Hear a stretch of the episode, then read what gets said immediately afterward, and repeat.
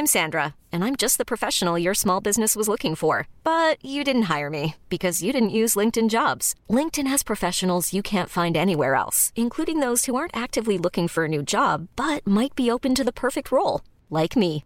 In a given month, over 70% of LinkedIn users don't visit other leading job sites. So if you're not looking on LinkedIn, you'll miss out on great candidates like Sandra. Start hiring professionals like a professional. Post your free job on linkedin.com/achieve today.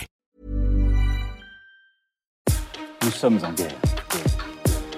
Moi, moi, je, personnellement, je m'étouffe. Accélère Accélère Ils sont aux ordres du pognon Faut laisser la star tranquille. L'histoire complètement hallucinante et le retour énigmatique de la joueuse de tennis chinoise Peng Shuai, sûrement encore contrôlée par le gouvernement chinois, une violente révolte en Guadeloupe, un nouveau fiasco pour le football français ou encore l'exploit d'un jeune nageur français malgré son handicap. Salut c'est Hugo, j'espère que vous allez bien, que vous avez passé un bon week-end, nouvelle semaine et comme chaque jour du lundi au vendredi, on est parti ensemble pour un nouveau résumé de l'actualité en moins de 10 minutes. On commence rapidement avec un premier sujet on va parler de l'incident qui a entraîné l'interruption du match de football entre Lyon et Marseille ce dimanche à Lyon. C'était l'un des matchs les plus attendus de la saison et donc vous l'aurez compris, il ne s'est pas passé du tout de la façon attendue. En fait, dès la quatrième minute de jeu, le joueur de Marseille, Dimitri Payet, a été frappé en pleine tête par une bouteille d'eau en plastique qui était en fait jetée par quelqu'un depuis les tribunes. Il est resté au sol pendant de longues minutes avant de quitter la pelouse sous les insultes discriminatoires de certains supporters qui étaient euh, présents euh, dans le public. L'arbitre a en effet euh, décidé d'interrompre ensuite le match et a demandé aux deux équipes de rentrer au vestiaire après donc cette blessure du joueur marseillais au stade de Lyon. Et puis après ça, eh bien, il y a eu près de deux heures lunaires où les 60 000 personnes présentes au stade et les téléspectateurs ont attendu que le match reprenne sans trop d'informations. Et puis finalement, eh bien, l'arbitre a décidé à 22h45 que le match ne reprendrait pas. Faut savoir que c'est au moins la sixième fois cette saison que euh, des incidents graves ont lieu en Ligue 1 avec des supporters. On avait notamment déjà parlé fin août des incidents lors de Nice OM où euh, des supporters niçois avaient envahi la pelouse pour en découdre avec les joueurs. Face à cette euh, situation, eh bien, la ministre des Sports, Roxana Maracineanu, a dénoncé des incidents inadmissibles et une réunion entre le ministère de l'Intérieur, des Sports et les instances du football est prévue mardi pour justement réfléchir à des mesures. En tout cas, l'auteur du jet de bouteille à Lyon a été immédiatement identifié, arrêté et toujours placé en garde à vue à l'heure où je tourne cette vidéo.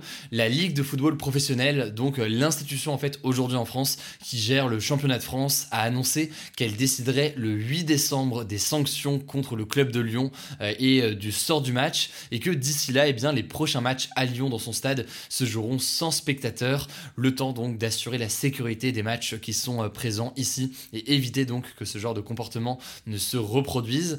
Cela dit, beaucoup euh, reprochent à la Ligue eh bien, des sanctions trop faibles sur ces derniers événements avec euh, les clubs qui accueillaient les matchs. D'autres estiment que eh bien, c'est pas le club qui doit être sanctionné, mais c'est plus précisément eh bien, les supporters qui sont fautifs. Et donc là, en l'occurrence, la personne qui a été identifiée, qui a jeté la bouteille sur le joueur, et donc pas tout le club en entier. C'est donc en tout cas des discussions, des réflexions qu'il y a actuellement en cours. Quoi qu'il en soit, ça donnait donc cette situation assez euh, lunaire hier. Globalement, donc, la soirée hier, quand même, était euh, bien triste. Heureusement, s'il y a au moins une petite chose qui peut un peu nous réconforter légèrement, euh, c'est le fait que, eh bien, le match d'hier a été l'occasion de faire un petit stock de même de Thierry Henry. Vous l'avez peut-être vu, il commentait le match pour Prime Video, comme depuis le début de la saison, et on a vu pas mal de photos circuler. On le voit réagir de façon assez drôle aux déclarations, notamment de Jean-Michel Aulas, le patron de l'OL.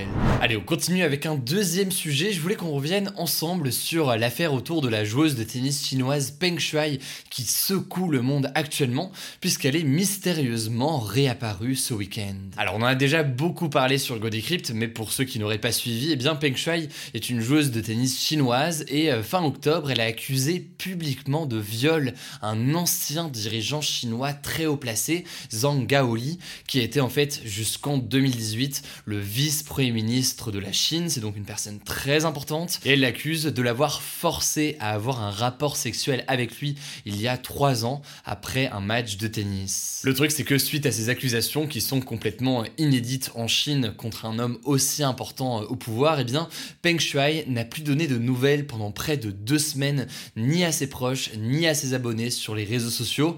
Sa disparition a donc beaucoup inquiété le monde qui craignait pour sa sécurité et qui demandait au gouvernement chinois des preuves que Peng Shuai était en vie. Alors finalement ce week-end elle est apparue sur des photos officielles d'un tournoi de tennis pour enfants à Pékin en Chine, mais également dans une vidéo tournée euh, visiblement dans un restaurant avec sa coach et euh, des amis. Elle a également eu un appel par visioconférence de 30 minutes avec le président du comité international olympique. Et selon donc le comité international olympique qui organise les Jeux d'hiver à Pékin justement euh, en Chine en février, eh bien Peng Shuai aurait expliqué qu'elle se porte bien et qu'elle est actuellement chez elle à Pékin où elle passe donc du temps avec ses proches et qu'elle demandait à ce que sa vie privée soit respectée. On sait donc que Peng Shuai aujourd'hui est vivante, mais cette apparition n'est pas complètement rassurante pour autant, car on ne sait pas du tout dans quelles conditions a été réalisé cet appel du côté de Peng Shuai, ni quelles sont ses conditions de vie actuellement.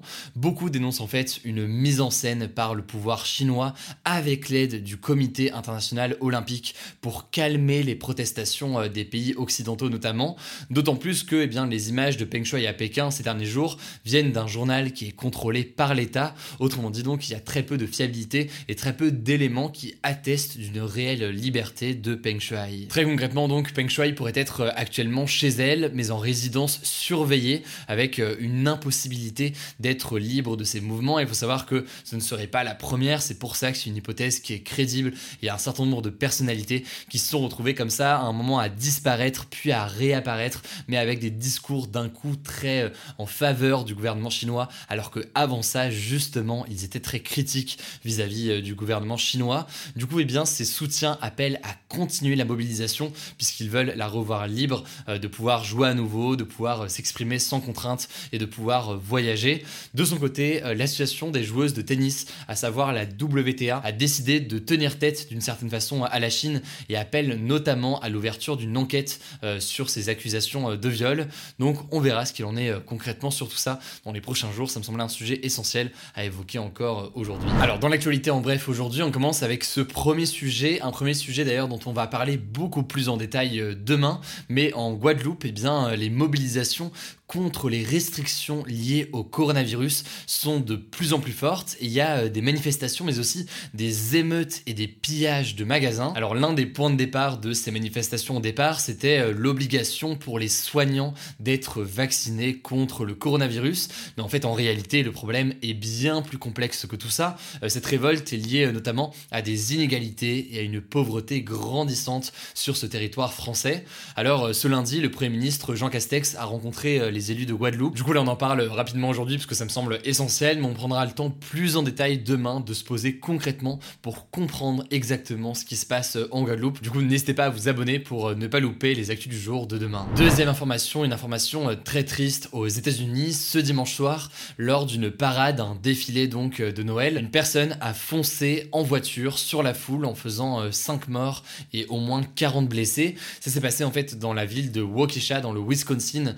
pour le moment, on ne sait pas qui est la personne qui conduisait la voiture, ni pourquoi elle a fait ça, mais il y a un suspect qui a été euh, identifié. En tout cas, ce drame s'inscrit dans un contexte très agité pour euh, le Wisconsin, puisque la semaine dernière, eh bien, euh, Kyle Rittenhouse, un homme qui avait tué deux manifestants contre les violences policières en 2020, n'a pas été condamné par la justice. Bref, aujourd'hui, en tout cas, on ne sait pas du tout s'il y a un lien entre ces deux événements. Peut-être qu'ils sont juste géographiquement au même endroit et ça s'arrête là. Mais évidemment, du coup, euh, on vous tient au courant sur tout ça dans les prochains jours. Allez, on part en Afghanistan pour la troisième actualité. Le gouvernement taliban, et plus précisément en fait le ministère de la promotion de la vertu et de la prévention du vice, oui oui, c'est bien le nom d'un ministère qui existe aujourd'hui avec les talibans en Afghanistan, eh bien veut interdire les séries à la télévision avec des femmes. En gros, selon le ministère, tout contenu diffusé à la télévision étant, je cite, opposé aux valeurs islamiques et afghanistan afghane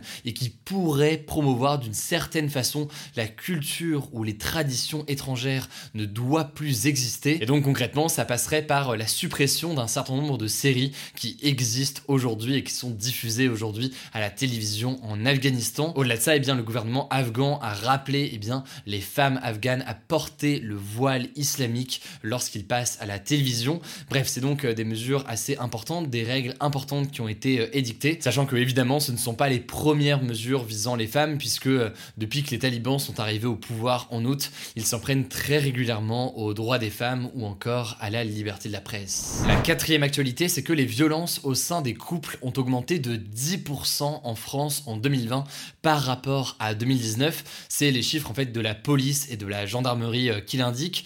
Concrètement, plus de 139 000 femmes ont été victimes de violences conjugales de la part de leur conjoint ou ex-conjoint, puisque même si les violences envers des hommes peuvent exister et existent, c'est euh, dans l'immense majorité eh bien, des femmes qui sont euh, victimes de ces violences euh, au sein des couples. Et la période de l'année 2020 correspond notamment au premier confinement où logiquement tout le monde était bloqué au domicile. L'autre chiffre alarmant, c'est que seulement 27% de ces victimes se sont rendues dans un commissariat, que ce soit pour porter plainte ou alors pour déposer une main courante. Autrement dit, il y a beaucoup de violences qui restent sans suite au niveau de la justice. C'est ce qu'indique là en l'occurrence une enquête de l'INSEE. D'où donc euh, l'importance de sensibiliser à ce sujet au quotidien. Allez, la dernière information, c'est une bonne nouvelle, ou en tout cas c'est un exploit assez fou. Euh, le nageur français amputé euh, des bras et des jambes, Théo Curin, a réalisé ce samedi la traversée du lac Titicaca, situé entre le Pérou et la Bolivie. Il l'a fait en 10 jours, ça fait très exactement 122 km. Et la traversée, en l'occurrence, était très compliquée à cause des conditions météo et notamment des orages. Alors, il n'était pas il était accompagné de la nageuse Malia Metella et de euh, l'aventurier Mathieu Vidvet et ils ont euh, tracté en relais un radeau pour pouvoir eh bien, faire cette aventure. Bref, le résultat est complètement incroyable. Bravo à tous les trois. Bravo aussi donc à Théo Curin pour cet exploit assez fou. Le tout quand même à l'âge de 21 ans. Si vous voulez plus d'informations, vous pouvez suivre Théo directement sur Instagram. Voilà, c'est la fin de ce résumé de l'actualité du jour. Évidemment, pensez à vous abonner pour ne pas rater le suivant, quelle que soit d'ailleurs l'application que vous utilisez pour m'écouter. Rendez-vous aussi sur YouTube et sur Instagram pour d'autres contenus d'actualité exclusifs. Écoutez, je crois que j'ai tout dit. Prenez soin de vous et on se dit à très vite. Ever catch yourself eating the same flavorless dinner three days in a row? Dreaming of something better? Well, HelloFresh is your guilt-free dream come true, baby. It's me, Kiki Palmer. Let's wake up those taste buds with hot, juicy pecan crusted chicken or garlic butter shrimp scampi. Mm. Hello? Fresh. Stop dreaming of all the delicious possibilities and dig in at HelloFresh.com. Let's get this dinner party started.